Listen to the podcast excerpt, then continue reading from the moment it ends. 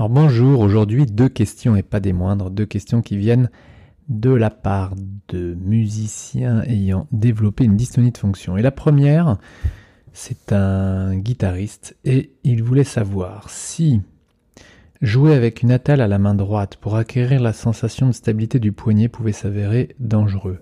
Alors j'avais évoqué ça en effet il y a longtemps auprès d'un musicien violoniste altiste précisément, qui s'était fait une entorse du poignet droit et qui, à l'archer, avait euh, été donc euh, conseillé de porter euh, une attelle, une attelle de repos, de protection pour favoriser le rétablissement des ligaments, donc suite à l'entorse. Et ce musicien n'avait pas pu s'empêcher de jouer avec l'attelle et évidemment, il avait trouvé intérêt énorme, puisque cet attel lui proposait une stabilité, une stabilité qui n'était pas du tout dans son habitude de jeu et qui proposait au doigt une liberté euh, et une détente et une disponibilité. Parce que vous comprenez toujours que cette détente, elle n'est pas jouable. Par contre, euh, la mollesse est pire que ça. Et c'est la stabilité du poignet qui propose au doigt une certaine disponibilité, c'est-à-dire la juste pression, le, juste appui. Et là, il s'agit d'un archer, donc la juste euh, force musculaire pour tenir son archer, son archer et pouvoir jouer et faire exactement tout ce que vous voulez avec. Donc cette stabilité du poignet qui avait été artificiellement apportée par la telle, par l'orthèse, euh, était évidemment d'un grand réconfort euh, technique, d'une belle perception technique et ayant changé euh, finalement dans tous ses coups d'archer sa manière de se tenir avec l'orthèse, il a euh, recherché immédiatement une stabilité et un certain axe au niveau de, cette main, entre la main et l'avant-bras.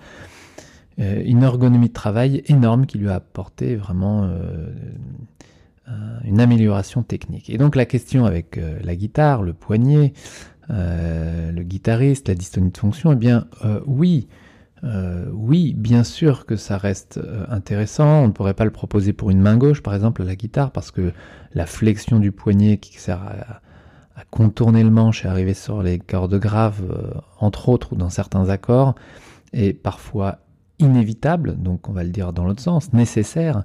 Et donc cette orthèse de stabilisation du poignet en, rectitude ne serait pas du tout utilisable et pas du tout fonctionnelle pour une main gauche. Par contre, pour une main droite, euh, c'est complètement fonctionnel et ça peut être en effet proposé. Existe-t-il des risques?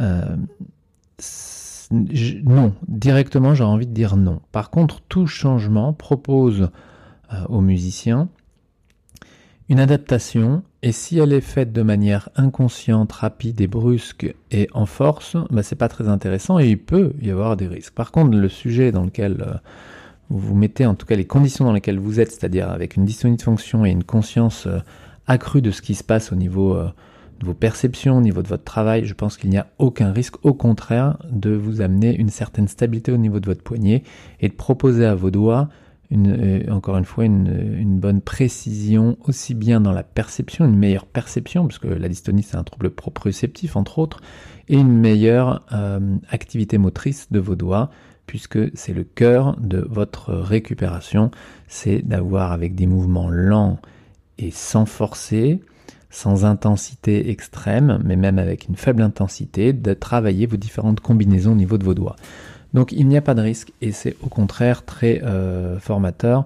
Alors euh, ces attelles, il vaut mieux euh, les fabriquer sur mesure. Maintenant, les, protèges-poignets que, de nombreux musiciens ont essayé, c'est un peu lourd, c'est un peu encombrant. Voilà, ça prend un peu de place dans la paume de la main au niveau de la base du pouce. Le pouce est normalement libre et il doit le rester. Donc c'est pas optimal, on peut évidemment fabriquer des orthèses sur mesure, c'est préférable. La deuxième question c'était si le fait que le bout de mon pouce bouge quand je joue avec l'index est majeur, main droite est signe de dysfonctionnement. Donc la question, euh, euh, ce musicien décrivait une mobilité euh, lorsque il pliait le bout du pouce, il sentait, il voyait le bout de son index se plier. Alors, ça peut être une habitude ou ça peut être anatomique. Il y a des euh, connexions anatomiques entre ces différents muscles qui sont des anomalies musculaires, tendineuses, euh, et qui font qu'en effet il y a un lien. Vous pliez votre pouce, l'index se plie en même temps. Euh, donc c'est une anomalie, on ne peut pas la corriger. par contre, si c'est juste une habitude, évidemment que le cerveau peut fléchir un pouce indépendamment de l'index. Donc, est-ce que c'est un signe de dysfonctionnement? Je, pense que c'est vraiment un test euh, en dehors de l'instrument qu'il faut faire, vous prenez, euh, vous bloquez le bout de votre index en extension et vous pliez le bout du pouce et vous sentez si euh, l'index se fléchit ou non, si la dernière phalange de l'index se fléchit ou non. Sinon, c'est vraiment un, dysfonctionnement dû à une mauvaise utilisation. Si c'est dépendant, si oui, si la flexion du pouce entraîne automatiquement la flexion du bout de l'index, alors c'est une anomalie musculaire euh, et là, on ne pourra pas faire grand-chose, il faut le prendre absolument en compte dans votre problème de dystonie de fonction. Parce que certaines dystonies de fonction sont des conséquences à des anomalies musculaires euh, invisibles au départ, ou méconnues, non connues en tous les cas par le pratiquant, par le musicien. Et, euh, et, ces dysfonctionnements, ou non, ces, anomalies peuvent être la cause de ces dysfonctionnements.